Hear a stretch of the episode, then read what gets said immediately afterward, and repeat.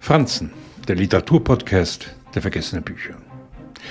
Vielleicht findet Italo Svevos Held Zeno Cossini sich deswegen zumeist mit zweiten Plätzen ab, wenn nicht gar mit dritten, weil sein Auto früh von einer schriftstellerischen Laufbahn träumte, um sich alsbald in die Niederung des täglichen Broterwerbs abzumühen. Selbst bei der Wahl seiner Ehefrau muss Cosini sich begnügen. Er heiratet die hässlichste von drei Schwestern, bei der er zuvor nichts unterlassen hat, um sie zu erniedrigen. In ihr begegnet er ausgerechnet dem einzigen Menschen, der Verständnis für ihn aufbringt. Was zu den absurden Wunderlichkeiten gehört, die das Leben für Cossini bereithält. Kann man es schon nicht nach eigenen Wünschen einrichten, muss man sich mit ihm anfreunden.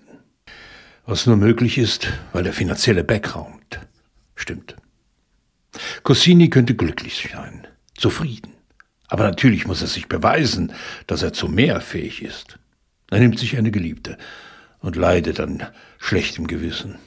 Ein Leben voller Befindlichkeiten, voller Gemütsschwankungen.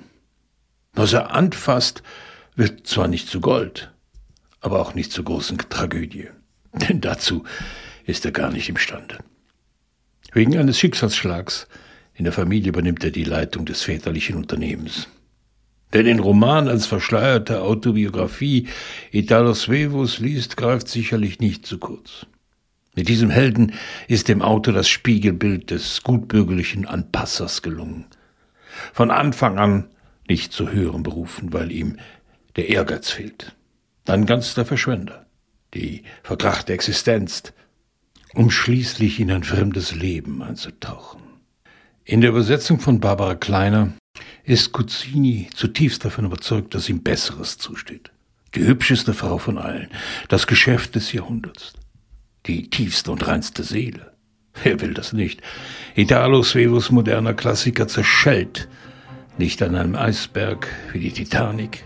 Sein Boot kommt beim Wochenendrudern leicht ins Schwanken.